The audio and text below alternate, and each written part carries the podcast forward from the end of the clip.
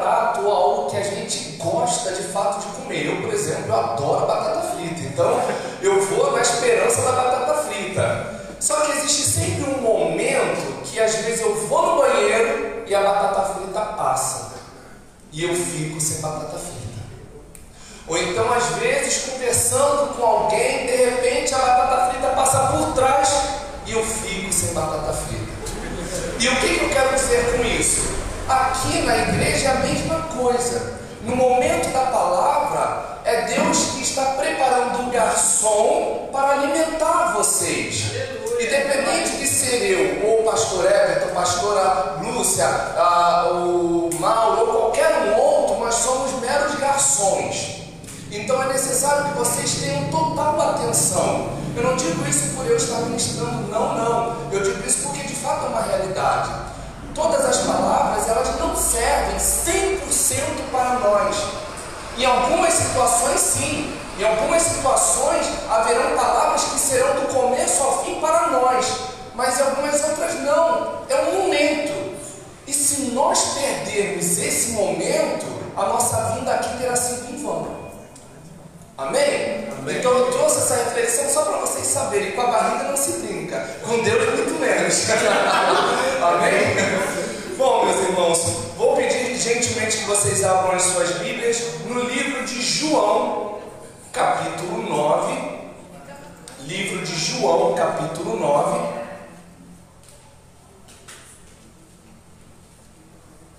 Eu vou deixar uma tarefa para vocês para casa, que é ler todo o capítulo, mas é claro que eu não vou fazer isso com vocês. Porque são, são muitos versículos. Embora eu faça menção a muitos deles, mas nós vamos ler apenas 1 ao 7. Amém? Eu gostaria de fazer uma leitura responsiva. E como funciona? Eu leio um versículo e os irmãos leem os outros. Amém? Vamos lá. E diz assim o texto, o título, perdão, diz assim: A cura de um servo de nascença. E o versículo 1 diz assim: E passando Jesus, viu um homem cego de nascença. A igreja. E os seus discípulos de veste. Eu acho que é melhor todo mundo olhar para a televisão. Se vocês quiserem ler aqui, fiquem à vontade, tá bom? Tem todo mundo ler junto. Fiquem à vontade. Vamos então começar de novo. É, e, Jesus, e passando Jesus, viu um homem cego. De nascença, perdão. E os seus discípulos lhe perguntaram, dizendo: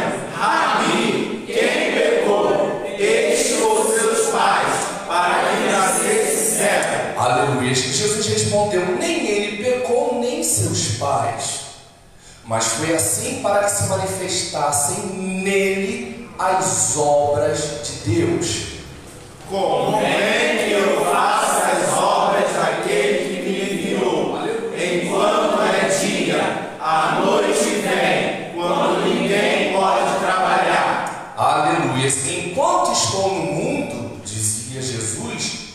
sou a luz do mundo. Tendo dito isso, cuspiu na terra e com a saliva fez lodo e untou com lodo os olhos do cego. Aleluia. E disse-lhe, disse Jesus ao cego: Vai, lava-te no tanque de Siloé, que significa o enviado. Foi, pois, e lavou-se e voltou vendo. Aleluias, aleluias. Vamos orar, encurve a sua cabeça, vamos nos conectar um pouco mais ao trono da graça de Deus Deus já se faz presente aqui nesse lugar. Deus já tem falado em mim aos louvores. E nesse momento Deus vai falar através da sua poderosa palavra. Senhor Jesus, Senhor Jesus Cristo de Nazaré, Deus Todo-Poderoso, Criador dos céus e da terra, Espírito Santo de Deus, Espírito de luz, Espírito da verdade, nós nos conectamos agora, Senhor, ao trono da tua graça, te pedindo, Senhor, que em nome de Jesus o Senhor possa falar com todos nós nesta noite. Noite essa, Deus, que poderíamos estar em qualquer outro lugar, sendo um dia de semana, um dia de muitas tarefas, mas graças a Deus nós optamos estar na tua casa para ouvirmos, Senhor Jesus, da tua palavra, para recebermos, ó Deus, mais de ti. Senhor, em nome de Jesus, eu te peço, toma a igreja a casa de oração, nova aliança em tuas mãos. Senhor, que em nome de Jesus, não apenas os presentes, mas os ausentes, que o teu Espírito possa estar, ó Deus, sobre cada um deles, dando livramento, trazendo discernimento, ó Deus, falando ao coração de cada um, ó Deus, sobre aquilo que tu tens e que tu queres fazer em nossas vidas. Meu Senhor, como eu sempre peço, eu reforço, nivela, Jesus. Nivela o entendimento da tua igreja com a tua palavra, Senhor. Nivela o entendimento que nós estejamos debaixo de uma única palavra, de uma única visão, de um único discernimento que é tão somente te obedecer, que é tão somente honrar o teu santo nome, que é tão somente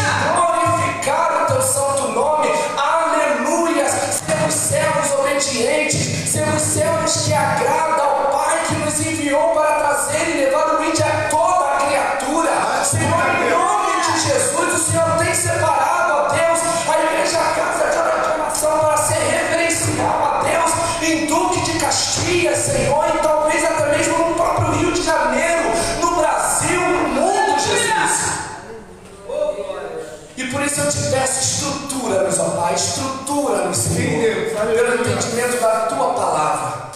Palavra que liberta, palavra que renova, palavra que estrutura, palavra que ilumina os nossos caminhos, palavra que traz a paz, a libertação e, sobretudo, a salvação. Jesus fala conosco, fala conosco, Jesus, fala conosco, Jesus. Senhor, eu te imploro, eu te suplico, fala conosco, Deus, fala com a tua igreja, Jesus. Não por eu estar ministrando, não, não, Senhor. Que sejam os meus lábios, mas que a voz seja a tua, Senhor. Aleluia. A tua palavra diz que as tuas ovelhas reconhecem a voz do pastor. E o pastor nesta noite não sou eu, mas é o teu Espírito. Então fala com a tua igreja, Jesus. É o que te pedimos, ó Deus, em graça e em misericórdia. Fala conosco, para a glória do teu santo nome, em nome de Jesus. Amém. Aleluia. Glória a Deus. Aleluia. Meus irmãos, o texto que nós acabamos de ler é um texto completamente libertador. É um texto completamente esclarecedor sobre uma grande realidade que muitos de nós já vivemos, estamos vivendo ou viveremos.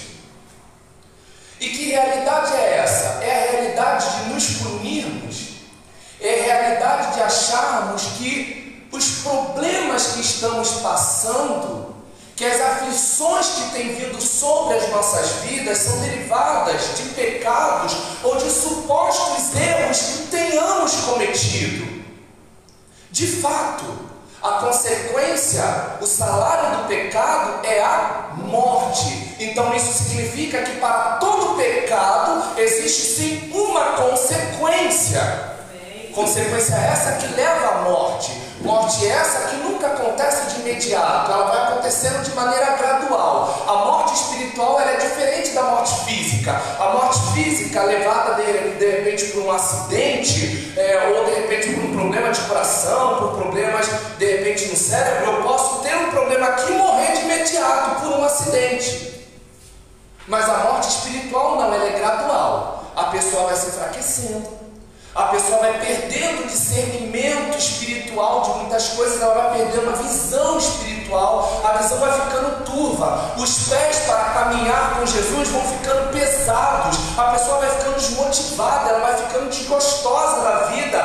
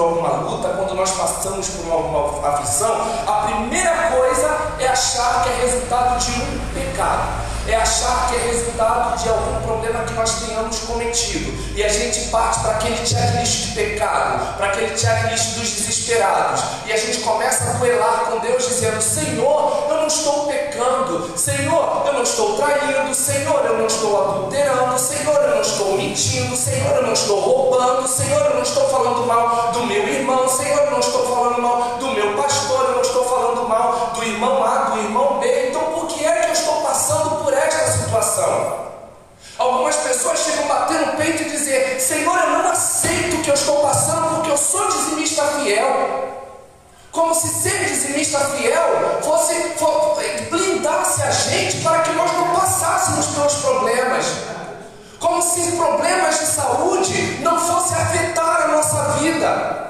Como se sermos dizimistas, como se sermos ofertantes, não que isso não seja importante, é importante sim, mas muitas pessoas acham que o fato de sermos dizimistas, ofertantes, ou talvez atuantes na obra diretamente, isso nos faça ser super-humanos. Nada vai acontecer com a gente. A saúde vai estar sempre em dia, a carteira vai estar sempre assinada, o relacionamento vai estar sempre ok. O ministério, o fogo vai estar sempre aceso. Só que não é isso que a gente vê através da luz da palavra. Essa palavra ela quebra completamente essa visão.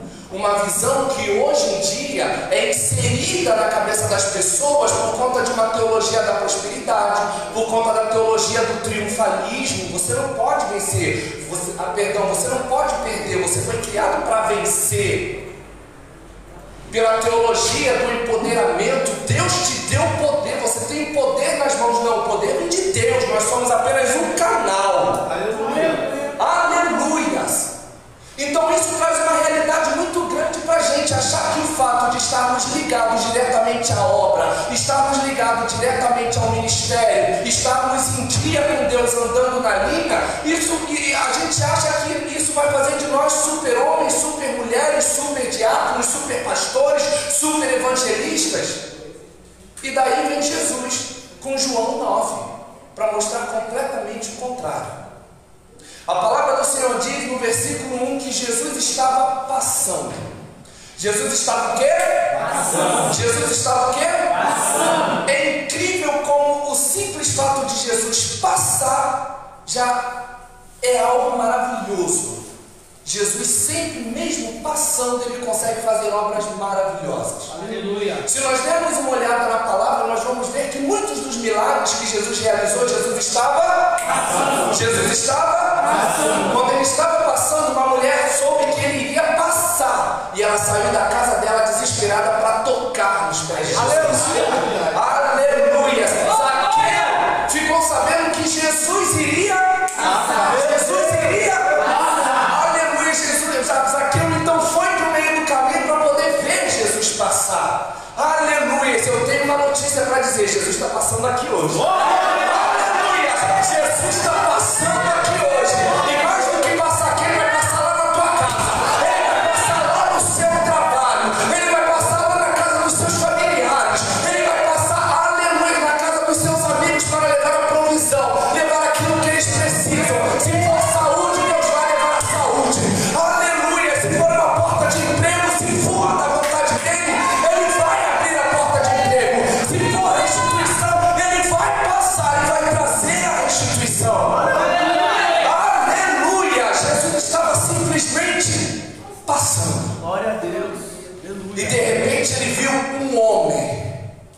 Homem que tinha uma deficiência. Esse homem era cego. João, o livro de João, o apóstolo João, o evangelho de João, ele é bem diferenciado de todos os outros. Talvez vocês já tenham ouvido falar isso, mas eu acho conveniente reforçar. O evangelho de João ele é diferente dos outros porque todos os outros evangelhos eles foram escritos por conta de por conta de Marcos, Lucas, a Mateus terem compilado informações. Eles foram fazendo meio que entrevistas. Eles, eles foram reunindo testemunhos de pessoas. Agora João não. João de fato é uma testemunha ocular. João é daquelas pessoas que diria para você assim: eu não ouvi, eu vi. Eu vi Jesus curando. Eu vi Jesus salvando. Então, o peso das palavras de João, não desmerecendo os outros, não, muito pelo contrário, porque a palavra de Deus é a palavra de Deus. Mas o, o, o, o, Evangelho de João, ele tem um peso diferente. Ele vem com alguns detalhes que só João, em sua maestria, poderia nos dar. E João diz: Jesus viu um homem cego de nascença. E isso é um detalhe muito importante. Porque muitas vezes hoje a gente vê pessoas perdendo a visão, né? E por tratamentos, é, que ainda que levem meses e talvez anos, as pessoas conseguem, graças a Deus, recuperar a visão. Agora, o cego de nascença é muito complicado. Haja vista a idade deste cego. Se vocês lerem em casa futuramente essa passagem, vocês vão ver que ele já é maior de idade, porque chega um momento que ele mesmo tem que responder e dizer quem foi que curou, por que, que curou. Ou seja, se ele já era homem suficiente para responder pelas próprias atitudes, isso significa que ele já era um homem, já de repente com uns 23, 24, 30 anos, não sei, mas ele já era maior de idade. E aqui João diz: Jesus passando, passou e viu um homem cego de nascença o que era muito mais impossível de Jesus reverter. Não Jesus, melhor dizendo, era muito mais impossível qualquer homem reverter ter aquele quadro. E talvez você esteja olhando para a sua vida e esteja dizendo, mas o problema que está na minha vida tem um mês, o problema que está na minha vida tem três meses, um ano, dez anos. O problema deste homem era desde a nascença, desde que ele nasceu.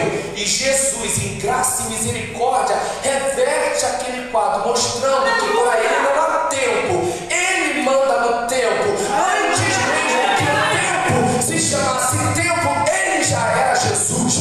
já era Deus, ele já estava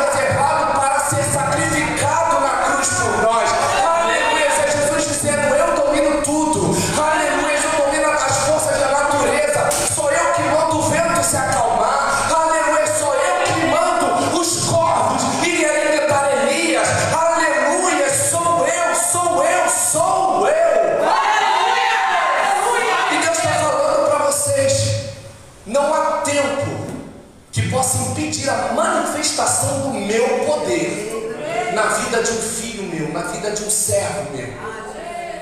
Em João, João 5, nós vemos um caso muito parecido, quase que similar, só que é de um homem paralítico no campo de Betesda. Ele, está, ele já tinha cerca de 38 anos, a palavra afirma isso, e ele não conseguia é, se banhar no, no tanque,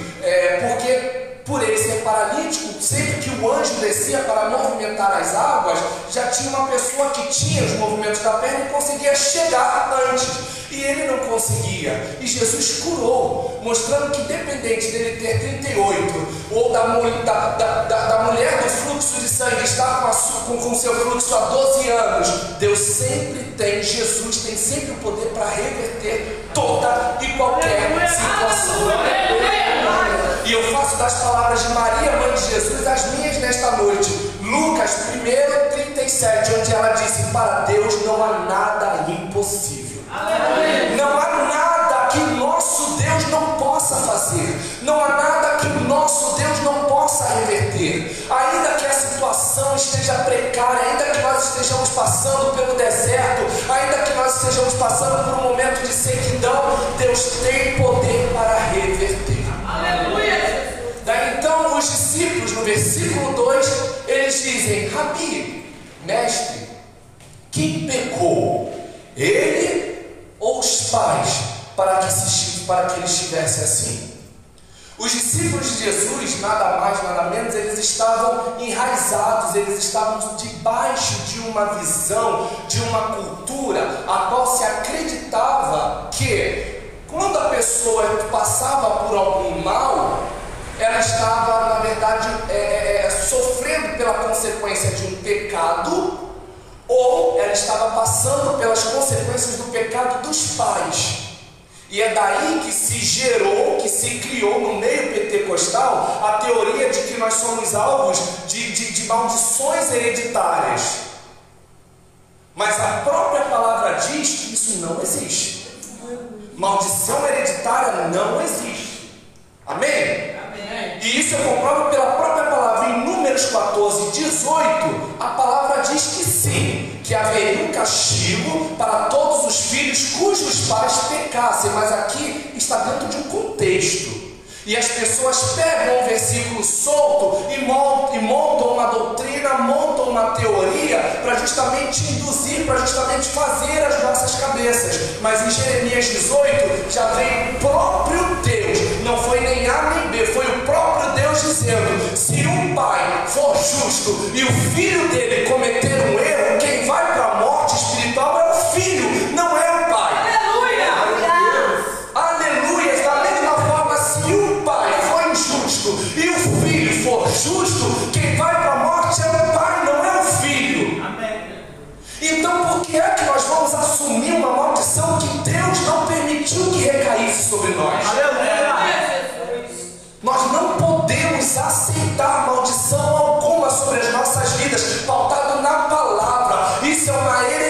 heresia. O próprio Senhor Jesus Cristo ele se fez maldição por nós na cruz. Então não, não aceite você dizer, as pessoas dizerem que você está debaixo de uma maldição. Isso está acontecendo porque é sua mãe, isso está acontecendo porque é o seu avô, isso está acontecendo por causa disso, por causa daquilo. Quando você ouvir algo disso, está repreendido. Está repreendido. Isso é a forma que você pensa, porque na minha vida toda maldição foi quebrada quando o sangue de Jesus foi vertido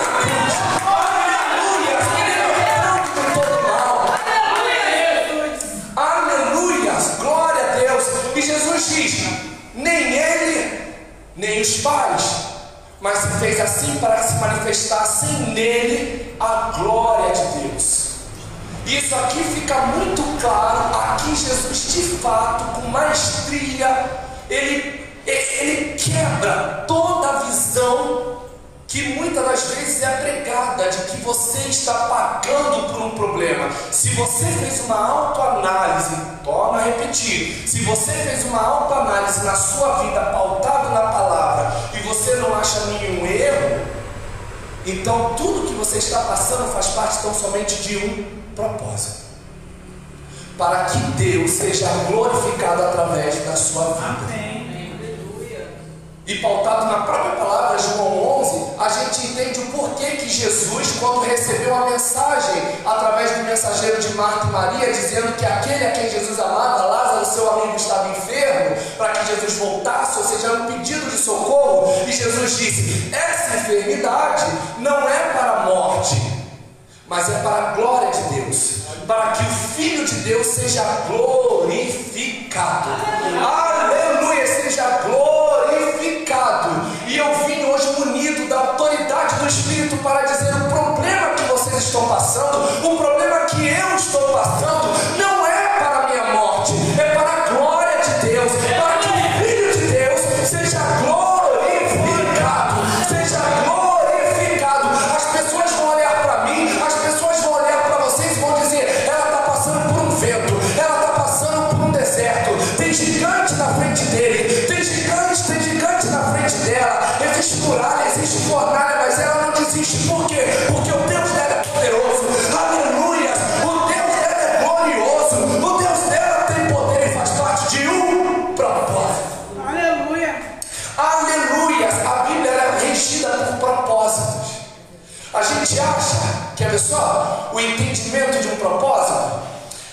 Gente acha que Deus criou a icona para que a pastora Lúcia tivesse um propósito, mas não. Deus criou a pastora Lúcia para que ela cumprisse o propósito de Deus através da icona. É isso que se chama propósito. Nós não podemos achar que nós somos especiais demais para Deus criar um propósito para a gente. Nosso Joe é bonito, alto, moreno, para ele. Não, não, não, não, não, não. Deus, na verdade, me criou para o cumprimento de um propósito. Aleluia. Isso a gente vê em Daniel, Daniel 3, 26, quando Mesaque, Sadraque e Abidnego são jogados na fornalha ardente. Eles são jogados na fornalha ardente por quê? Porque eles pecaram, eles transgrediram contra Deus. Mesaque, Sadraque e Abidnego foram jogados, lançados na fornalha ardente por quê? Eles deixaram de dizimar, eles traíram as esposas, eles transgrediram com algum irmão, com alguma irmã? Não. Fazia parte tão somente de um propósito de Deus. E que propósito era esse? Fazer com que Nabucodonosor reconhecesse o Deus de Mesaque, Sadraque e Abednego. Aleluias! Aleluias! Entenda que o problema que nós passamos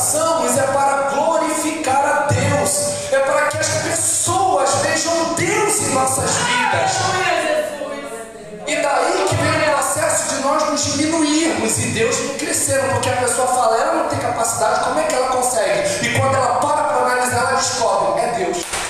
É Deus, é Deus na vida dela, é Deus que sustenta.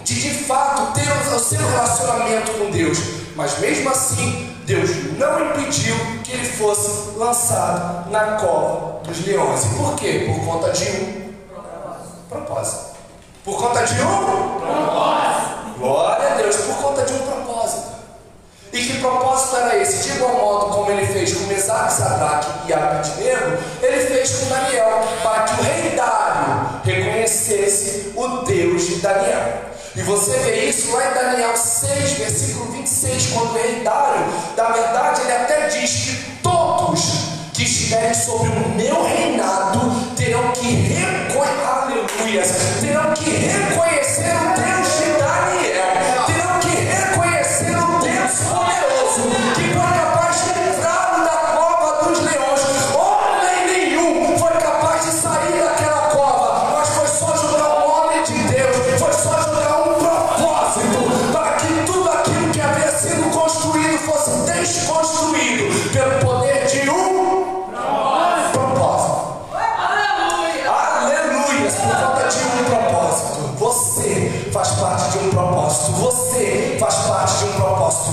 Vocês fazem parte de um propósito. Nós fazemos parte de um propósito. Aleluia, Jesus. Aleluia!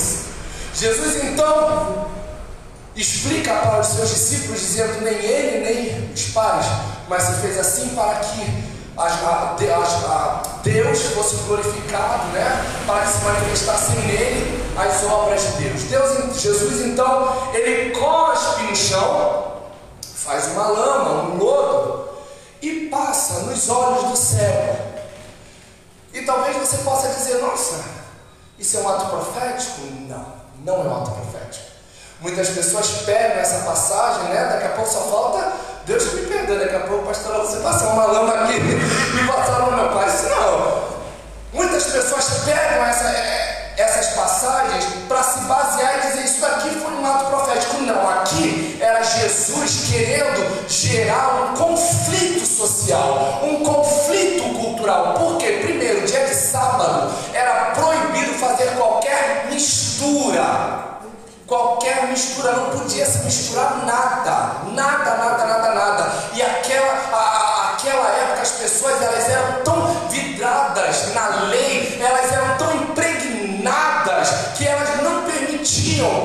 que fossem feitas misturas, por exemplo, não era possível acender nada. Não poderia ter iluminação no dia de sábado, nem para iluminar as suas próprias casas, não podia. Existe um livro chamado Talmud e também Midrash que eles explicam exatamente isso, faltados na palavra. Era proibido.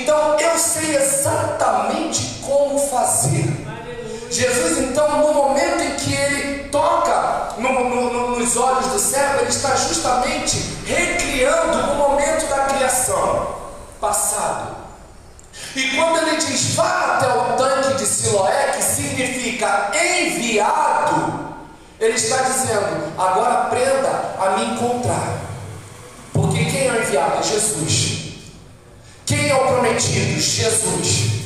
E é interessante que o cego vai e volta vendo. Aqui é Jesus dizendo: todos aqueles que vão me procurar, todos aqueles que vêm ao meu encontro, voltam vendo, voltam com suas vistas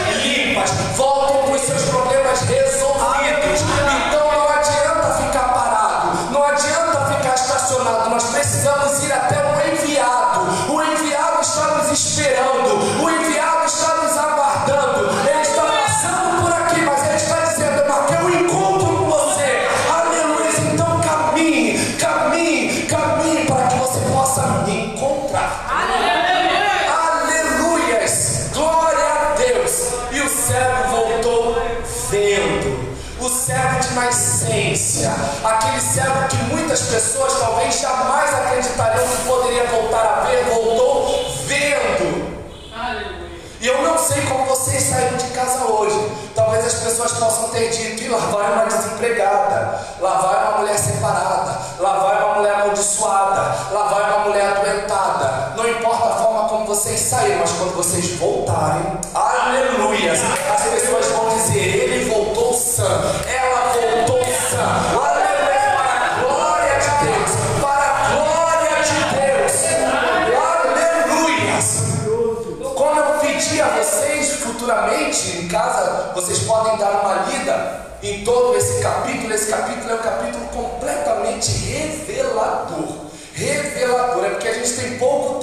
esse capítulo é um capítulo que não tem como a gente se prender apenas a uma única perspectiva. Ele é um leque.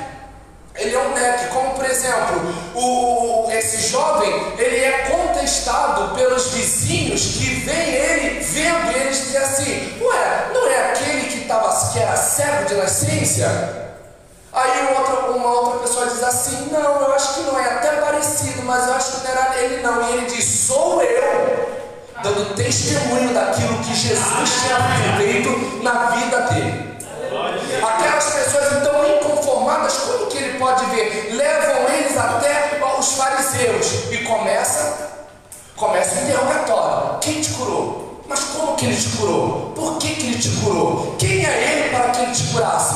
Da onde ele veio? Para onde ele vai? Como que ele fez? Meu Deus! E o que antes era cego, mas que agora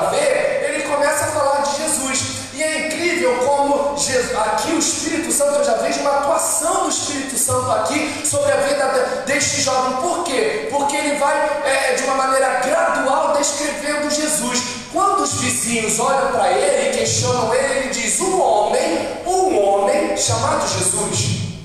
Quando ele já está é, duelando contra os fariseus, os fariseus, ele diz: é um profeta. Aleluia. É um profeta. Daqui a pouco, ainda sendo é, é, contestado, ainda sendo interrogado, ele diz: não, ele é um mestre. Aleluia! Vê que está. E, e, e ele vai elevando a pessoa de Jesus, ele vai elevando de homem chamado Jesus, ele passou para profeta, de profeta, ele passou para mestre, de mestre, aleluia. Ele diz: só pode ser Deus, aleluia, só pode ser Deus, porque nenhum outro homem teria poder de fazer o que ele fez, somente Deus, somente Deus.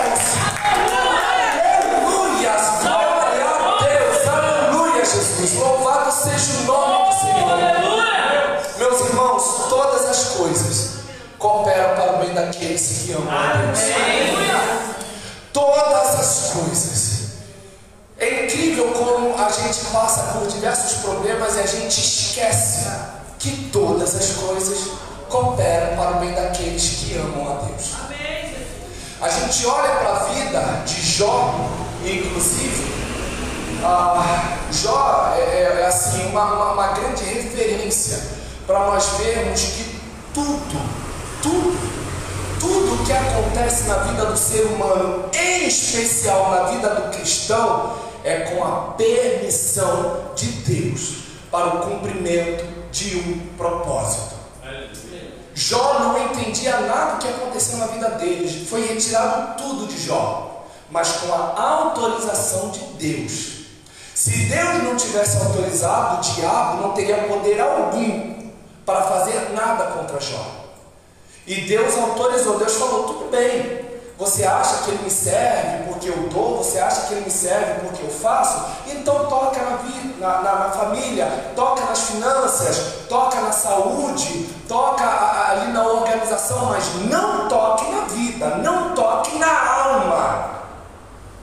E daí começou os problemas em cima de problemas. Os filhos morreram, os gados pereceram, já perdeu tudo. A sua saúde, até a sua saúde ele perdeu. A palavra diz que as feridas de Jó coçavam tanto que ele pecava, que ele pegava os cascos e se coçava de, de, de, de, tão deplorável que era, que estava a sua vida. Mas nem por isso ele deixou de crer, dizendo: Deus deu Deus tirou. E é claro que aqui a gente vê uma incoerência, porque não foi Deus que tirou, foi o diabo que tirou, mas com a autorização de Deus. Então, se hoje muitos de nós estamos desempregados, é com a autorização de Deus, para o cumprimento de um propósito. Talvez vocês digam, mas como é que Deus vai ter, ele vai ser glorificado? Eu posso dizer que Deus esteja, esteja no propósito estando desempregado. Deus vai ser glorificado, como eu já mencionei aqui, sem permitir que você venha mendigar o pão. Você não vai mendigar o pão. Eu sei que vai ter situações que você vai falar, poxa, a conta está chegando, a luz a, a luz está chegando, vou ter que pagar a luz, da onde eu vou tirar a, a, o dinheiro da luz? Mas nos 45 minutos do segundo tempo, Deus vai mandar um anjo. Aleluias! Aleluias! Com a provisão, com a providência. Talvez você esteja dizendo, poxa, eu estou, eu fui acometido por essa doença, fulana, Beltrano está acometido por essa doença, e o problema tem se progredido. E como é que eu posso dizer que Deus está sendo honrado por isso? Deus vai ser honrado quando em meio a tantos problemas, mesmo assim essa pessoa abrir a boca para dizer, eu glorifico o nome do Senhor, porque mais um dia eu estou aqui. Aleluia, Deus. Nós, nós precisamos acreditar nessa palavra. Deus está no domínio de todas as coisas. Tudo que acontece, sejam as coisas boas, sejam as coisas ruins, fazem parte de um de um de um propósito.